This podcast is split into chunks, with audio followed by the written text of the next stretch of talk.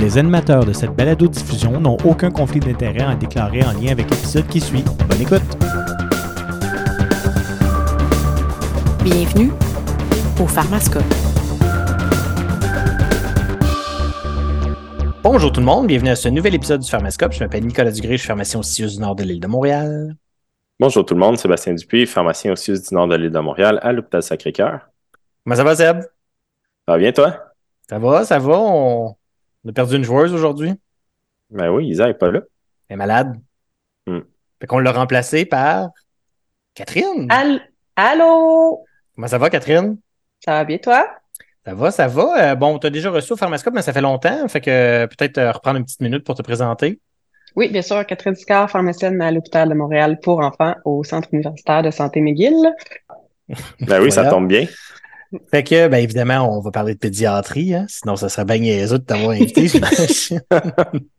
euh, fait qu'on on a décidé d'aborder un sujet un peu champ gauche, on peut-tu dire ça? Je sais pas, on est comme habitué d'avoir des, des domaines, c'est une pathologie assez ciblée ou des médicaments. Ou...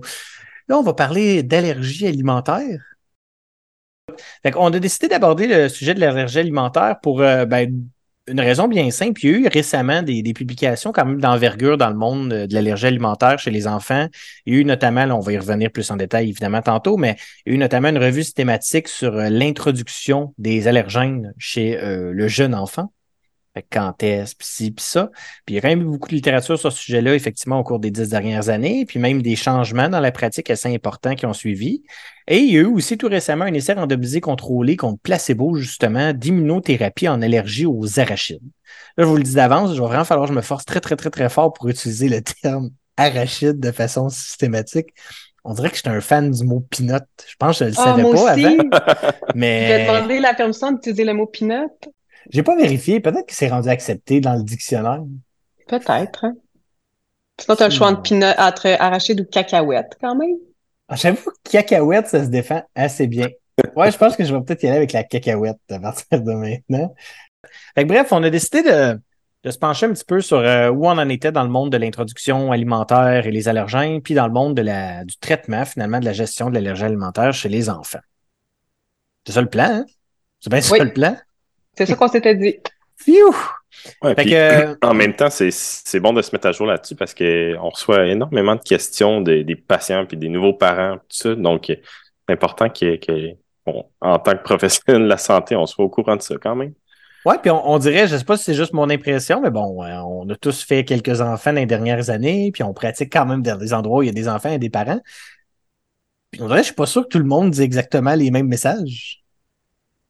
Non, en effet. Ben, je pense aussi que vu que la, la, pratique a changé, hein, le, le, le, knowledge transfer, ça prend toujours plusieurs années avant que ça, ça, mm. ça transitionne et ça s'incruste. Puis je pense qu'il y a peut-être des mythes ou des pratiques qui sont, euh, qui sont restées là, de ben moi je donnerai pas de, de cacahuètes à mon enfant pour pas qu'il développe d'allergie.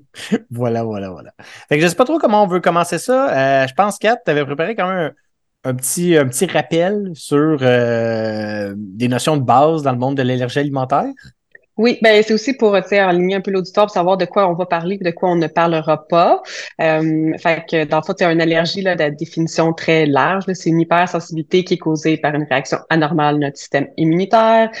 Ici, on va parler évidemment d'une réaction à une protéine alimentaire. Hein. On est toujours allergique à la protéine de l'aliment, jamais au sucre, jamais euh, euh, aux lipides. C'est vraiment toujours la protéine qui nous cause des allergies euh, en raison d'une pré-sensibilisation à cette dernière. Donc, on se souvient qu'on peut pas faire une réaction allergique à une première exposition. Il faut toujours que notre système immunitaire ait été exposé une première fois. Et qu'il y a deux, absolument deux grandes catégories d'allergies alimentaires. Fait qu'il y a ceux qui sont induites par des immunoglobulines E, avec les, les médiés par les IgE, qu'on les appellera, puis ceux qui sont pas induites par les IgE. Euh, euh, habituellement, c'est euh, beaucoup catégorisé par le temps que ça a pris pour réagir. Que ceux qui sont médiés par les IgE sont absolument beaucoup plus rapides, donc dans les minutes. La plupart des définitions vont dire que c'est arrivé dans la première heure que suivi l'ingestion, ben c'est médié par un IgE. Puis sinon aussi dans le, quelque chose qu'on n'abordera pas, mais je voulais quand même le mentionner, c'est les intolérances alimentaires. Donc c'est aussi des hyper des hypersensibilités, mais qui sont donc pas allergiques. Puis c'est ceux qui sont causés par des déficits enzymatiques, là, dans le fond, qui empêchent la bonne digestion d'aliments. Fait qu'on pense par exemple à ceux qui sont intolérants au lactose ou les maladies cœliaques, euh, par exemple. Fait que ça, ça ne sera pas abordé dans ce dit épisode. Excellent. Fait que là, ben, j'imagine que ça nous amènerait aux facteurs de risque. Ben ça, je trouve que c'est quand même important à mentionner parce que tu sais, il y a aussi des parents là, qui disent, euh, en tout cas moi je le vois en pratique là, moi je suis allergique, euh, on le voit dans les médicaments, mais les, les, les aliments aussi là. Euh, moi je suis allergique aux arachides, son petit frère est allergique aux arachides, fait que c'est sûr qu'il va être allergique aux arachides. Mm-hmm. fait qu'est-ce qui est un facteur de risque ou non, puis est-ce que ça existe même la composante génétique? Euh, fait que la définition n'est malheureusement pas uniforme dans la littérature. Euh, J'ai pris ça de la Société canadienne de pédiatrie, n'est-ce pas, parce que nous vivons au Canada. Euh, fait qu'ils considèrent que les nourrissons sont à haut risque de développer une allergie alimentaire présentent une histoire personnelle d'atopie, fait que eux-mêmes. L'atopie chez le nourrisson, d'habitude, ce qu'on voit le plus souvent, c'est euh, les dermatites atopiques, donc l'eczéma. Euh, ou qu'il y a un parent du premier degré, fait que soit un parent, le papa, maman, un frère ou une sœur qui a une affection atopique, fait que soit de l'asthme, de la rhinite allergique, euh, une allergie alimentaire ou de l'eczéma. Euh, puis il y a d'autres euh, définitions aussi qui vont rajouter, par exemple, si on a déjà une allergie aux œufs ou, aux arachides ou s'il y a un, un, sibling, là, fait qu'un frère ou une sœur qui a aussi une allergie aux arachides ou aux œufs. Mais ça, la, Société canadienne de pédiatrie n'en parle pas. Mais tu sais, si on regarde dans les, les études randomisées contrôlées, des fois, c'était dans les critères d'inclusion pour considérer les patients à haut risque ou non. Mais tu sais, j'ai l'impression qu'au fil du temps, il me semble les seules choses qui, qui, se répètent, qui se confirment, bon, il y a l'histoire de l'atopie, clairement. Puis il y a le bon vieux concept que si dans la vie, tu es allergique à quelque chose, tu es probablement plus à risque d'être allergique à autre chose que quelqu'un d'autre aussi. Oui, en effet. Je pense que c'est assez clair. Je pense que ouais, je pense que c'était 40% Mettons, si tu es allergique à un truc, tu as 40% de chance d'être allergique à un deuxième truc. Bon. Fait que bon, euh, c'est plate. c'est une mauvaise nouvelle pour les gens allergiques, mais au-delà de ça. Puis tu sais, c'est pas un objectif aujourd'hui. Il y a quand même plein de gens qui ont essayé d'évaluer euh, est-ce qu'on est capable de faire des interventions très, très, très, très tôt dans le processus, qu'on prend ici durant la grossesse même, là, pour diminuer les risques d'allergie. Je me souviens d'avoir vu passer des études, par exemple, sur euh, les probiotiques, des oméga 3, des choses comme ça. De mémoire, je pense pas qu'il y avait grand-chose de, concluant. Je sais pas, Catherine, si tu as vu des trucs intéressants là-dessus. Oui, c'est ça. Ben moi aussi, j'ai été euh, vraiment intéressée quand j'ai regardé la littérature sur tout ce qui a été euh, euh, accusé d'avoir augmenté l'incidence les, d'allergies mm-hmm. alimentaires chez les enfants. Parce qu'il y en a vraiment plus aujourd'hui qu'il y a quelques décennies, par exemple. Ils disent même que c'était comme une, une pandémie d'augmentation d'allergies alimentaires. Puis en fait, ils ont pas mal regardé n'importe quoi qui se passe dans la vie d'un nourrisson, qu'est-ce qui est différent de ce qu'on fait aujourd'hui versus avant, pour essayer d'expliquer pourquoi il y avait une augmentation des allergies alimentaires? Par exemple, ils ont regardé est-ce qu'une exposition à des antibiotiques euh, euh, précoces, ça augmenterait le risque d'allergie?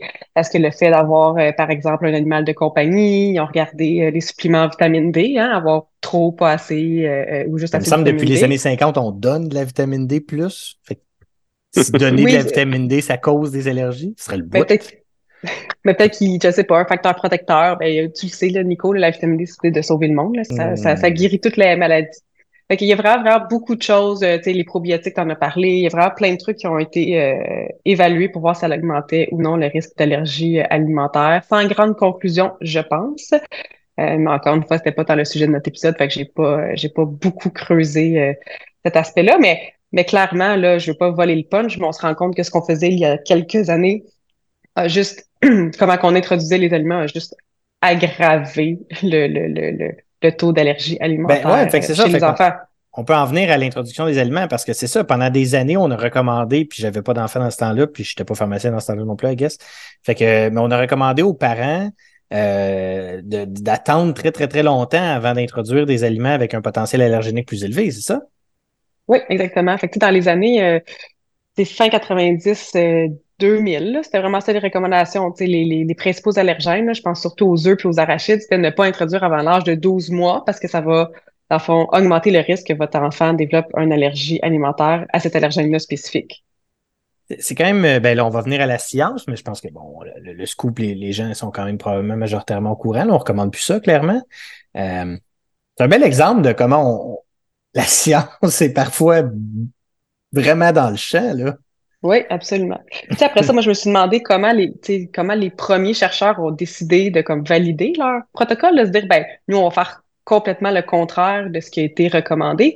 Puis c'était évidemment en comparant les pratiques de différents pays. Tu sais, par exemple, ils mm-hmm. regardaient, je me souviens pas des pays, là, mais je pense que c'était le Royaume-Uni versus Israël. Mais par exemple, au Royaume-Uni, ils disaient à tout le monde de pas donner de peanuts jusqu'à l'âge d'un an, alors que ils comparaient, mettons, le même matériel génétique, là, mettons, les Juifs d'Israël, que eux, ils mangeaient de l'arachide très tôt dans leur vie, ben très tôt, à, je sais pas, le six mois, par exemple, puis ils se rendaient compte qu'il y avait beaucoup moins d'allergies aux arachides dans ces pays-là. Fait que ça a comme sonné une cloche, puis les gens se sont mis à étudier le sujet. Excellent. Fait que, mm. si on rentre justement dans la science de l'introduction aux aliments, on commence par quoi? Fait que je voulais juste différencier deux concepts. Là. Donc, on va parler, juste pour être sûr que, que tout le monde, encore une fois, comprend bien. Fait qu'il y a le concept d'introduction des aliments complémentaires, là, ce qu'on appelle toujours euh, introduire des solides. Fait que ça, c'est dans le fond, donner euh, des purées, dans fond, n'importe quoi autre que de l'eau puis du lait à notre euh, nourrisson, d'habitude autour de six mois, principalement basé sur le fait que là, le lait ne, ne, ne, subvient plus à ses besoins caloriques. Fait qu'il y a ça. Dans le est-ce qu'introduire les aliments complémentaires en bas âge ou peu importe l'âge pourrait diminuer les risques d'allergie alimentaire. Puis après ça, l'autre principe, c'est vraiment l'introduction plus spécifique d'aliments allergènes de façon précoce. Fait que les deux ont été étudiés, mais souvent les études font vraiment la, la, la, la distinction là, entre les deux. Soit qu'on a étudié l'introduction des aliments complémentaires ou l'introduction d'un allergène spécifique. OK. Je suis jusque-là, ça va bien. Parfait. Fait que, si on regarde les, les recommandations générales qu'on a, fait que, on, est, on est trois parents ici autour de la table, je suis pas mal sûre qu'on a eu des, des enfants pas mal tous dans les mêmes années. Fait que, les recommandations pour l'introduction des euh, de l'alimentation complémentaire, c'est ça débuter autour de six mois, mais pas avant quatre mois si on regarde les recommandations canadiennes, puis la même chose qu'on a dans le fameux Naître et Grandir, là, qui est remis à tous les nouveaux euh, parents ici au Québec, euh, ça dit que l'âge optimal pour introduire les aliments solides, c'est à six mois, euh, mais que c'est possible qu'un bébé ait besoin de manger avant l'âge de six mois, donc ça peut être fait entre quatre et six mois, mais jamais avant quatre mois. Puis le Naître et Grandir a quand même une espèce de petite note de bas de page, là, ou en tout cas une petite ligne sur le fait qu'il y aurait peut-être un avantage à introduire certains allergènes, notamment les arachides et les œufs, euh, entre l'âge de 4 et 6 mois pour justement diminuer euh, les chances d'avoir des allergies alimentaires à ces deux aliments-là. J'imagine qu'on va quand même être capable de trouver un peu de science pour essayer de nous éclairer. Là. Oui, oui, évidemment. Là, eux, d'où est-ce qu'ils sortent leurs recommandations? Hein? C'est quand même... La Société canadienne de pédiatrie a les mêmes recommandations. Là.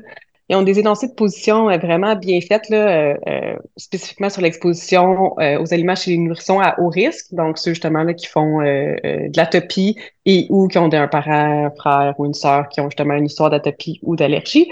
puis de façon générale, ils s'entendent pour dire qu'il n'y a aucun avantage à introduire de façon précoce l'alimentation complémentaire si c'est dans un but de prévenir une allergie alimentaire mais que justement, il y aurait peut-être un avantage à introduire les œufs plus de l'arachide plus tôt pour diminuer euh, les, euh, les risques d'allergie.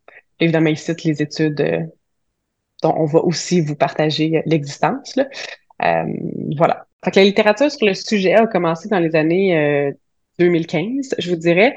Euh, j'avais quand même envie de vous présenter les trois grandes études phares là, qui ont été publiées entre 2015 et 2017 avant de vous présenter la, la, la, la revue Parapluie. Euh, fait que la première étude super intéressante, là, ça a été publié en 2015 dans le New England Journal of Medicine. C'était l'étude LEAP pour Learning Early About Peanut Allergy. Qui c'est eux là, justement qui s'étaient rendu compte que, les Juifs d'Israël avaient moins d'allergie euh, aux arachides que les Juifs qui habitaient au Royaume-Uni.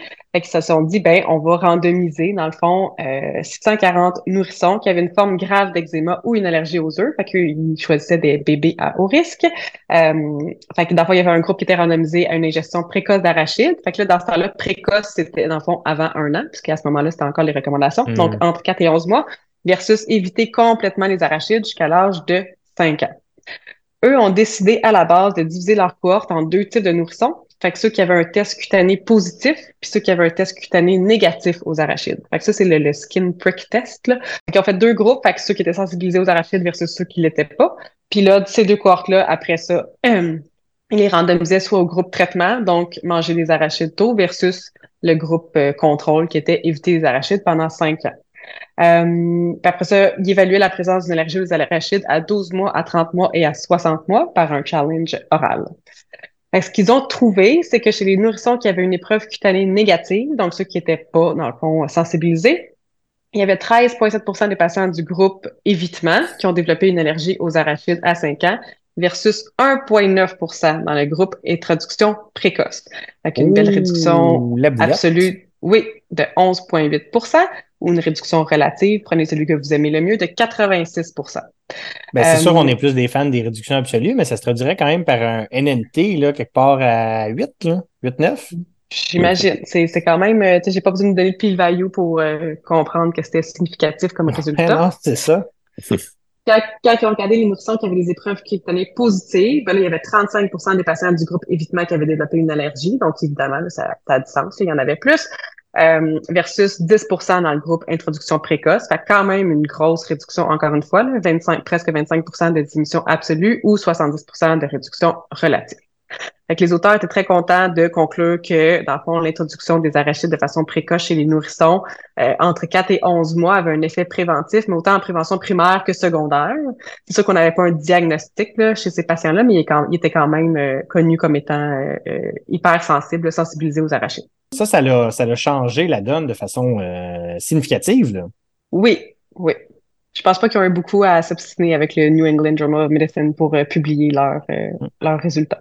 C'est vraiment, je trouve ça tellement tout le temps le fun de voir des, tu sais, je sais pas qui a financé cette étude-là. Clairement, il n'y avait pas d'argent à faire avec ça nulle part, j'imagine. Euh, je suis toujours impressionné par euh, ces gens qui réussissent à faire des, gros essais randomisés, contrôlés de ce genre-là, avec pas de financement là, de l'industrie puis tout ça. C'est vraiment hot. Chapeau. Fait que l'année d'après, euh, il y a Perkin ou Perkin et ses petits amis euh, qui ont publié l'étude de HEAT aussi dans le New England Journal of Medicine. Eux, ils se sont dit, ben mon Dieu, c'est donc bien beau ces résultats-là. Si on peut prévenir les allergies aux arachides, nous on va toutes les tester les allergènes pour voir si on réussit pas à justement euh, diminuer les allergies de tous les allergènes chez tout le monde. Ils ont pas toutes testé évidemment, là, ils en ont choisi six, les six plus communs. Euh, fait qu'eux, ils ont quand même recruté 1300 nourrissons qui étaient exclusivement allaités. Euh, de trois mois et plus pour justement évaluer si on introduit les allergènes de façon précoce, est-ce que ça diminue notre risque de développer une allergie alimentaire ou non? Euh, eux, il n'y avait aucun euh, critère de sélection basé là, sur les facteurs de risque de développer une allergie alimentaire, fait qu'ils prenaient les hauts risques, les bas risques, tout le monde. Euh, fait que les nourrissons étaient randomisés soit une introduction séquentielle des six allergènes les plus communs, soit le lait de vache, les arachides, les œufs, le sésame, le poisson blanc, spécifiquement la morue, et le blé. Euh, fait qu'il se faisait donner vraiment un petit calendrier d'introduction. Cette journée-là, on donne telle quantité, par exemple, de morue, puis il y avait même des équivalences de, par exemple, si tu veux donner, je sais pas, le 8 grammes de peanuts, ça équivaut à combien de corps de cuillère à thé de beurre d'arachide. Bon, vous comprenez le principe. Fait que ça, c'était le groupe traitement. Puis le groupe euh, contrôle, c'était, euh, dans le fond, éviter les allergènes jusqu'à l'âge de six mois. Puis après six mois, les parents pouvaient juste introduire les allergènes de façon, dans à leur propre discrétion. Fait que dans le fond, c'est le standard of care, le comparatif. Euh, puis tous les enfants devaient être devaient rester euh, exclusivement allaités. Puis juste comprendre, dans le, groupe intervention, l'introduction séquentielle des allergènes était faite à, entre trois et six mois, dans le fond? Euh, non, c'était de six, non, excuse-moi, c'était de six à neuf mois que l'introduction était faite. Fait que, attends, je recommence. Fait que le, groupe standard, on a dit évitement des allergènes jusqu'à l'âge de six mois. Non, excuse-moi, je me trompe d'étude. C'était à partir de trois mois qui introduisait les allergènes. Ouais. OK, Fait que, dans le groupe intervention, on commençait à introduire les allergènes quelque part entre trois et six mois, c'est ça? Oui, exactement. Puis dans le groupe standard, c'était minimalement après six mois, mais ça pouvait être à sept, huit, neuf, dix mois ou je sais pas quoi. Là. Exactement. Mais l'évitement jusqu'à six mois était non négociable. Parfait. Euh, puis après ça, il évaluait la présence d'énergie alimentaire à un an puis à trois ans d'âge. OK. Fait que le gros problème avec cette étude-là, ça a été le très faible taux de compliance dans le groupe introduction séquentielle. Fait qu'évidemment, c'était, euh, c'était compliqué. Euh, fait qu'il y a eu seulement 42% des patients qui étaient considérés comme étant compliants, donc qui répondaient aux critères pour l'évaluation par protocole. Euh, quand on regarde leurs résultats, donc les analyses en intention de traiter, là, fait dans le fond, ils ont inclus tous les patients qui avaient minimalement mm-hmm. reçu au moins une dose de bébel. Euh, il y avait une différence non significative au niveau du réseau développé une allergie alimentaire entre les deux groupes. Euh, les auteurs ont évidemment blâmé le, faible taux de compliance de leurs participants. Puis quand on a regardé la... C'est sûr qu'un enfant de 4-5 mois, c'est rarement c'est rarement le groupe d'âge le plus compliant à des consignes en général. En effet. Mais tu sais, aussi juste introduire les aliments, point, et sans suivre nécessairement un calendrier, c'est pas toujours facile. Là, c'est ça. Fait que là, si en plus t'imposes vraiment une journée, une quantité, une petite, c'est pendant longtemps, c'est pas juste une semaine, c'est pas juste un type d'allergène, c'était six différents allergènes. Fait que je pense que ça mm-hmm. peut devenir relativement euh, complexe. Il y a déjà beaucoup d'autres choses bien exigeantes avec un enfant de cet âge-là. T'as pas tout le temps le goût de, de t'en rajouter avec une histoire de morue. Là. Euh, quelqu'un qui a regardé leur analyse par protocole, donc ceux qui avaient été euh, euh, compliants, alors dit protocole complexe. Fait que le groupe d'introduction précoce avait 2,4% d'allergie alimentaire versus 7,3 dans le groupe standard. Fait a quand même une différence significative. On avait un p-value à 0,01. Euh, ils se sont évidemment intéressés après ça là, aux différences dans les deux groupes pour les allergènes spécifiques. Puis il y a seulement les allergies aux arachides puis les, les allergies aux œufs qui avaient dans le fond une différence significative entre les groupes traitement versus le groupe contrôle, alors qu'il n'y avait pas de différence pour ce qui est euh, les allergies au lait, au sésame, au poisson ou au blé. On peut penser que probablement que dans ces différents sous-groupes-là, les chiffres absolus commençaient à devenir petits, puis c'était probablement rendu difficile d'espérer même trouver une quelconque différence. Là. Oui, c'est possible. Je sais pas c'était quoi le taux d'allergie au sésame là, dans, dans les groupes, là, mais j'imagine que c'était pas des pourcentages très, très importants là. Je, je me souviens pas des chiffres pour vrai, mais non, mais je me souviens en tout cas que les, les qui ont fait une étude de faisabilité là, en premier, fait que malgré leur étude de faisabilité, ils ont quand même pas eu un gros taux de, de compliance, mais ils disaient que le sésame, c'était un de ceux pour lesquels il y avait eu le plus taux, le plus faible taux de compliance. Fait que j'imagine que le tahini n'est pas tellement populaire euh, chez les nourrissons de, de 3 à 6 mois. Bon. OK. Fait que ce que je retiens quand même de, cette étude-là, c'est que bon, il y, a quand même une grosse faille méthodologique euh, avec la compliance, là, mais on voit quand même un, bon signal encore une fois que l'introduction plus tôt est quand même semble mieux, du moins pour l'arachide et les œufs. Oui. Ben, je rajouterais même au-delà de la compliance, leur protocole aussi les a pas nécessairement aidés. Là, comme on disait tantôt, il fallait commencer quelque part entre trois et six mois ou quelque part après six mois.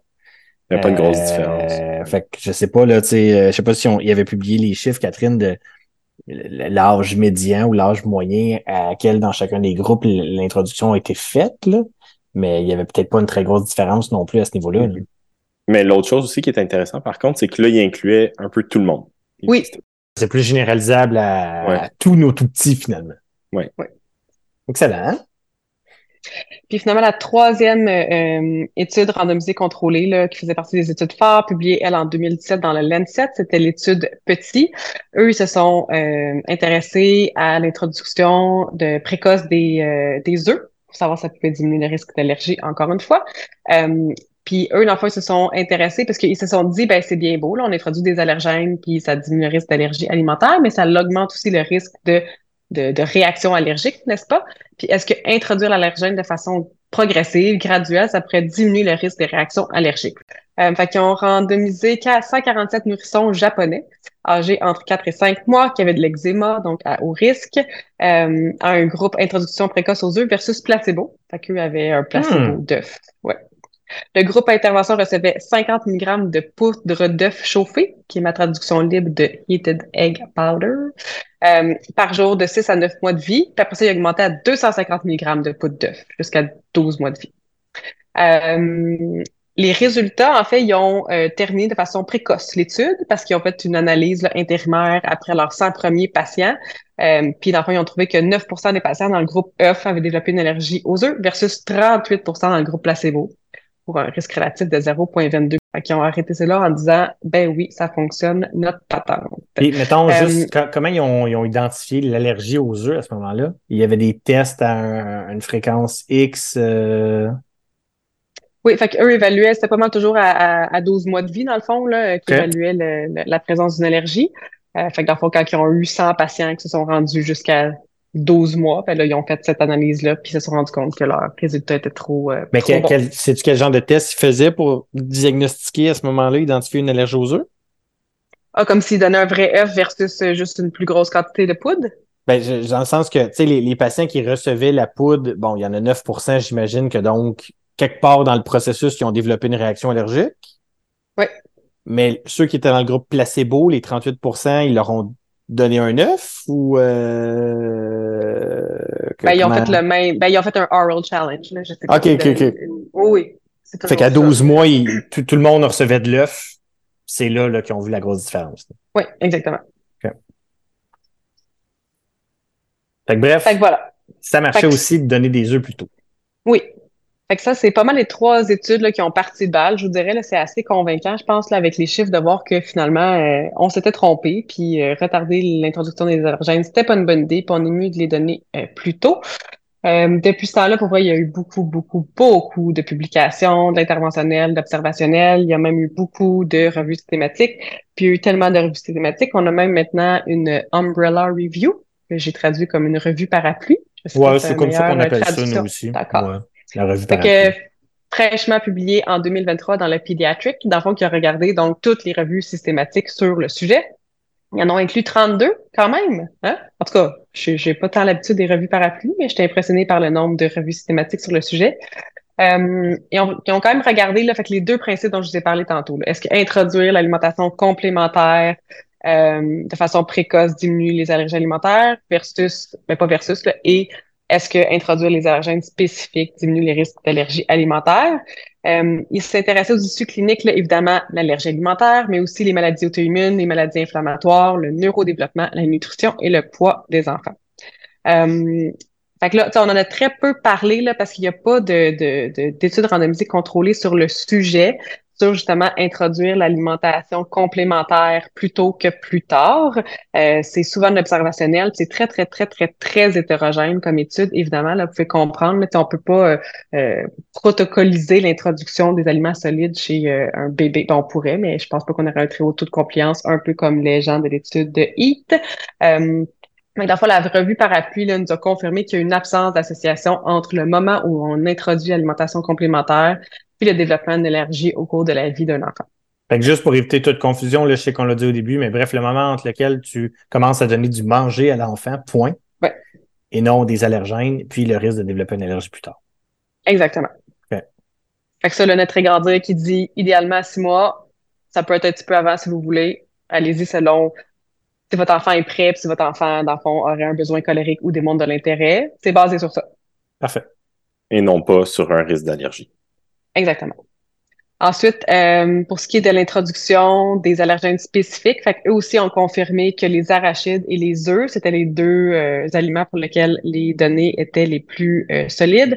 Donc, l'introduction d'arachides entre 4 et 11 mois protège contre l'allergie aux arachides, puis l'introduction des œufs entre 4 et 6 mois protège contre l'allergie aux œufs. Puis que dans le fond, il y a une absence d'association entre le moment d'introduction des autres allergènes, plus spécifiquement le lait et le blé, le risque de développer une allergie associée. Ben parce qu'on, je veux dire, une absence d'association en même temps, à ma connaissance, on n'a pas le même genre d'études non plus. Là. Non, en effet. Peut-être que si on faisait une grosse étude randomisée, contrôlée sur euh, le blé, on, découvrirait quelque chose. Là. Peut-être, mais en effet, c'était des études beaucoup plus petites, encore une fois très hétérogènes, euh, souvent observationnelles. Euh, puis l'autre chose aussi que je trouvais relativement intéressante à mentionner, c'est qu'il y avait un, bon, un faible degré de certitude, low evidence, euh, euh, evidence de risque de d'obésité ou d'embonpoint associé au fait qu'on introduise des aliments solides avant l'âge de 4 mois. Avant l'âge de 4 mois? Oui. Fait qu'il y a quand même des études qui ont été cherchées du avant 4 mois, là. Oui. Hmm. Mais c'est encore de l'observationnel, fait que d'où le faible degré de certitude. Il me reste une question peut-être sur toutes ces études-là, là, parce que moi, je me suis euh, penché je me suis penché davantage sur les études d'immunothérapie là, au cacahuètes, on va y revenir.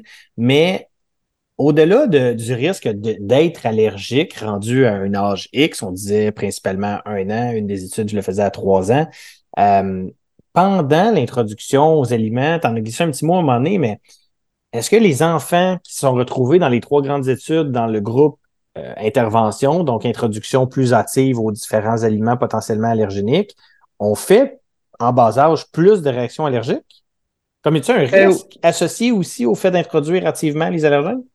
Oui, fait qu'il y avait une, euh, une étude là, que j'ai soulevée, c'est évidemment les chiffres qui étaient le plus gros, mais c'était dans l'étude des œufs, l'étude petit, donc qui augmentait de façon graduelle.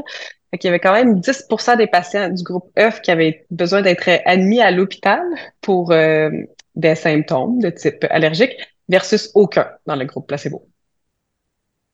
Hmm, quand même. c'est sûr que si tu exposes ton enfant à un allergène, ben, tu es plus à risque à une réaction allergique que si tu l'exposes pas, n'est-ce pas? Mais après ça, est-ce que c'est juste, dans le fond, euh, retarder le moment où il aura une réaction allergique? Tu, sais, peux pas non plus faire de l'évitement pour toujours. Non, non, mais. Il faut, que tu te projettes à long terme. C'est ça qui est difficile, effectivement. C'est ça, mais tu sais, je, je, veux quand même être transparent. Puis quand on regarde les différences absolues entre les groupes, dans tous les cas, il y a un gain au bout de la ligne. Là. Euh, ça, ça semble assez évident. Mais il faut juste quand même être. Je sais juste de transparent dans la catégorie avantages et inconvénients. Il existe quand même donc un inconvénient que, évidemment, comme tu l'as dit, c'est gros bon sens, c'est sûr, mais plus tu donnes des aliments potentiellement allergéniques à un jeune enfant, plus il y a d'enfants qui vont réagir pendant ce temps-là. Mm. Le chiffre qu'on n'a pas, c'est est-ce que cet enfant-là qui a réagi aurait réagi à un an, deux ans ou trois ans? Oh, OK, intéressant. Fait que prochain questionnement. Je pense que tu as ben, essayé de voir s'il y avait un lien avec l'allaitement aussi. Hein?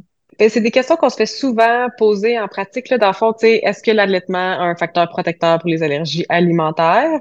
Euh, fait que là aussi, il faut comme diviser la question en deux concepts. Fait que là, il y a est-ce que l'allaitement réduit le risque de développer une allergie alimentaire en soi, juste le fait d'allaiter, versus est-ce que l'alimentation de la mère qui allaite ou pendant la grossesse, j'ai un peu euh, élargi la question, euh, diminue le risque. Et dans fond, on s'intéresse à le fait d'allaiter tout seul versus comme qu'est-ce que la mère consomme pendant qu'elle est enceinte ou pendant qu'elle allait. Fait que, heureusement pour nous, euh, pour vrai, les énoncés là, de position de la Société canadienne de pédiatrie sont super bien euh, faits, super bien résumés. Euh, fait que ce qui est pour de l'alimentation de la mère durant la grossesse puis l'allaitement, c'est encore une fois principalement des études observationnelles, comme souvent chez cette population. Les résultats sont super euh, hétérogènes, mais euh, la plupart des analyses là, nous permettent de voir qu'il n'y a pas vraiment de rôle entre l'ingestion d'allergènes par la maman euh, puis le risque d'allergie alimentaire. La seule chose qui a peu ressorti, c'est que les mamans qui consomment des arachides pendant l'allaitement pourraient peut-être diminuer le risque d'allergie chez leur bébé, mais il fallait quand même que leur bébé soit exposé aux arachides de façon précoce. Mais il dit que les preuves n'étaient pas assez solides pour recommander de façon systématique que les mamans qui allaitent consomment de la protéine de cacahuètes pendant l'allaitement. Pour ce qui est de l'évitement alimentaire, parce que ça aussi, là, on le voit dans le fond, euh, un peu basé sur justement les anciens, euh, anciennes recommandations de si on évite certains aliments chez les nourrissons, est-ce qu'on devrait même éviter l'exposition euh, aux jeunes bébés pendant qu'il est allaité? Euh, fait qu'il y a même une revue Cochrane sur le sujet, puis c'est assez clair qu'il n'y a aucune diminution du risque d'atopie ou d'allergie alimentaire quand il y a de l'évitement alimentaire chez les mamans. Puis ils ont même vu qu'il y avait une tendance vers l'augmentation du risque d'accouchement prématuré puis de petit poids à la naissance. Donc, euh, vraiment pas recommandé d'éviter euh, n'importe quel euh, type d'aliment pendant la grossesse. la bonne nouvelle, Nico, tu seras très content de savoir qu'il y a même une étude randomisée qui s'en vient sur le sujet, l'étude Pregnant, oui, je ça, sais, hein? ça, se mérite un prix de nom d'étude, ça. Ouais, c'est vraiment beau. Donc, au lieu de pregnant, c'est pregnant. Vous avez compris, c'est pour les eggs et les nuts, donc euh, les œufs et les arachides. Euh, fait que dans le fond, ils vont prendre des madames enceintes. Le groupe euh, traitement va recevoir 6 œufs et 60 arachides par semaine à partir de leur 22e semaine de gestation. Euh, après, ça, ils doivent... arachides. Oui, 60 arachides. C'est spécifique quand même. Ouais, euh, voilà, fait qu'à partir de leur 22e semaine de gestation, jusqu'à temps que leur enfant ait 4 mois de vie, donc évidemment, on constate qu'elles vont allaiter leur bébé, versus le groupe contrôle, on doit à seulement un maximum de 3 œufs par semaine et 30 arachides. Ça, c'était basé sur la consommation moyenne observée lors d'une étude de cohorte récente euh, chez les mamans enceintes. Apparemment, ils mangeaient en moyenne 3 œufs et 30 arachides par semaine. Puis, euh, dans le fond, tu vois que ça, ils regardent le, le, le, développement de l'énergie alimentaire chez le nouveau-né à 12 mois de vie. Donc, à suivre. Mais ce qui, est, ce qui, est, ce qui est étrange, ben, je sais pas si c'est étrange, c'est que ce que cette étude-là pourrait suggérer, c'est d'augmenter ta consommation, dans le fond. Exactement. Fait que dans c'est une plus grande exposition à ces allergènes-là chez le fœtus et le, le nourrisson. Protège. Ça, c'est encore le piège de la mafia de la cacahuète, tout ça. Mais c'est vrai que ça aurait été intéressant de faire un groupe évitement complet. Mais tu veux pas peut justement... non, c'est ça. C'est peut-être tellement évident que, que l'évitement ne mène pas à une réduction du risque d'allergie alimentaire qu'ils se sont dit ça vaut pas la peine. Fait que ça, c'était pour justement l'alimentation de la maman qui allait ou qui est enceinte. Euh, au niveau de l'allaitement, donc juste de façon générale, la maman allaite son bébé. Est-ce que son bébé est moins à risque de développer une allergie euh, alimentaire? Donc, la réponse, c'est on le sait pas, mais sûrement pas. Fait que les résultats sont assez mitigés. Il y a des études qui prouvent que l'allaitement est protecteur, puis il y a des études qui prouvent que l'allaitement n'est pas protecteur. Euh, les recommandations générales, je vous le rappelle évidemment, reste que l'allaitement exclusif jusqu'à six mois est recommandé, jusqu'à même l'âge de deux ans, dépendamment de votre niveau de confort. Euh, mais d'abord, la prévention des allergies alimentaires fait pas partie des, euh, des bénéfices associés à l'allaitement à ce jour. OK. Euh, pour ce qui est des formules hydrolysées, maintenant, là, on a parlé d'allaitement, mais là maintenant, par exemple, les parents euh, qui décident de donner de la formule à leurs enfants. Euh, fait que c'est aussi, il y a le principe de ben, je vais donner de la préparation hydrolysée. Fait que on se là, dans le monde commercial des préparations pour nourrissons, il y a les partiellement hydrolysés, les fortement hydrolysés, puis les, les purement des acides aminés. Là. Fait que les protéines du lait sont décomposées en petites, moyennes ou minuscules euh, protéines, particules, en fait, basées sur le fait que ça diminuerait les réactions allergiques. Fait qu'on sait que pour un enfant qui est allergique aux protéines du lait, c'est ce qui est recommandé, là, selon plein d'autres critères de sévérité d'allergie. Mais est-ce qu'il y a un rôle à introduire des formules hydrolysées euh, en prévention primaire d'allergie au lait de vache? La réponse, c'est non. Il n'y a absolument aucun rôle protecteur d'utiliser ces formules hydrolysées-là.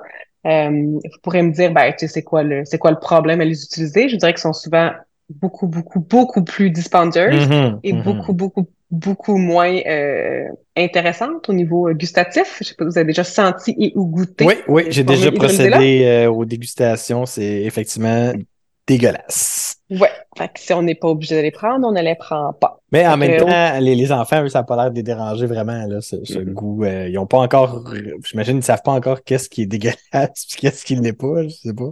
En effet, c'est impressionnant à quel point l'acceptabilité est élevée, mais je vous dirais plus qu'il est jeune, plus qu'il l'accepte. Mais tu sais, des fois, euh, introduire une formule hydrolysée à partir de 9, 10, 12, 15 mois, euh, si l'allergie a été diagnostiquée plus tard, là, des, des fois, on rencontre certains problèmes. Bon. Fait que la morale de l'histoire, c'est qu'encore une fois, le choix de la formule, euh, finalement, ne devrait pas se faire d'aucune façon en fonction du risque de développer des allergies. Exactement. Il n'y a pas de rôle de prévention primaire. Parfait. Euh, puis le dernier point que je voulais aborder avec vous, j'ai trouvé super intéressant. Puis personnellement, pour vrai, je ne le savais pas. Puis j'ai fait euh, l'erreur, je mets entre guillemets, avec mes trois enfants. heureusement, j'ai pas eu de conséquences malheureuses. Mais euh, fait introduire les préparations là, à base de lait de vache chez les euh, chez les bébés allaités. Euh, fait que, par exemple pour compléter l'allaitement là, euh, en, en bas âge, là, vraiment dans les premiers mois de vie. il y a mhm. trois études observationnelles qui avaient soulevé qu'il y avait un risque accru d'allergie au lait de vache chez les nourrissons qui avaient ingéré tardivement ou irrégulièrement de la préparation à base de lait de vache en début de vie. Euh, il y a une étude randomisée contrôlée qui a été faite en 2021 sur 500 nourrissons euh, qui ont, dans le fond, euh, qui faisaient ingérer au moins 10 millilitres de préparation commerciale à base de lait de vache au moins une fois par jour à, dans le fond, le groupe traitement. Puis le groupe contrôle, dans le fond, c'était un évitement complet. Fait dans le fond, ces bébés-là étaient seulement allaités. et se sont rendu compte que, dans le fond, exposer les enfants à la préparation commerciale à base de lait de vache diminuait les risques d'allergie au lait de vache ça, c'est la bonne nouvelle. On est content. Hmm. Le problème, c'est qu'ils faisaient pendant les deux premiers mois de vie. Puis se sont rendu compte qu'après ça, les parents qui arrêtaient de donner, dans le fond, la préparation à base de lait de vache, euh, ben là, ils augmentaient le risque de développer une allergie au lait de vache plus tard dans la vie de l'enfant. Et dans le fond, c'est un peu le principe de un coup que tu l'as introduit, ben, il faut que tu continues à le donner de façon régulière à ton enfant pour qu'il garde sa tolérance. Ça fait partie des recommandations de la Société canadienne de pédiatrie, dans le fond, d'informer les familles que compléter l'allaitement par des suppléments, il n'y a pas de problème. Ça, ça peut, euh, mais si on le fait de façon irrégulière, ça peut augmenter les allergies euh, au lait de vache. Puis eux, ils recommandent de euh, continuer à exposer le bébé pour qu'il garde sa tolérance, puis sûrement qu'une quantité de 10 millilitres par jour serait suffisant. Hmm. je ne savais pas ça moi non plus. Non, ouais. très intéressant. Fait qu'en gros, si je résume, ben clairement qu'on parle de lait de vache même, ce que j'ignorais, qu'on parle de cacahuètes, qu'on parle d'œufs. Au bout de la ligne, ça semble toujours être gagnant d'introduire de façon euh, proactive et hâtive ces aliments-là pour diminuer à court, moyen terme le risque de développer une allergie. Oui, absolument. Après ça, les recommandations ont des intervalles très spécifiques. Là. Si vous voyez, les arachides disent entre 4 et 11 mois, puis les œufs entre 4 et 6 mois. Je pense pas que c'est coulé dans le béton. C'est les études qui ont été faites comme ça, puis ont juste extrapolé l'âge à laquelle les aliments avaient été introduits. Mais c'est bref, je pense que le, message qu'on devrait passer, c'est un coup que l'alimentation solide a été introduit chez le bébé, ben prioriser dans le fond. Introduire en premier ces deux allergènes-là, je pense qu'on va obtenir les bénéfices euh, qu'on voit dans les études. Excellent. Puis probablement que ben, le bénéfice absolu est d'autant plus grand chez les. C'est toujours pareil, hein, c'est une formule qu'on répète sans arrêt, peu importe de quoi on parle. Plus tu es à risque d'avoir un problème, plus il y a de chances qu'une intervention euh, qui fonctionne te soit bénéfique. Et probablement que les enfants qui ont des facteurs de risque d'allergie, notamment les enfants là, qui ont des éléments atopiques, euh, vont bénéficier encore, statistiquement parlant, davantage d'une introduction active des allergènes. Oui,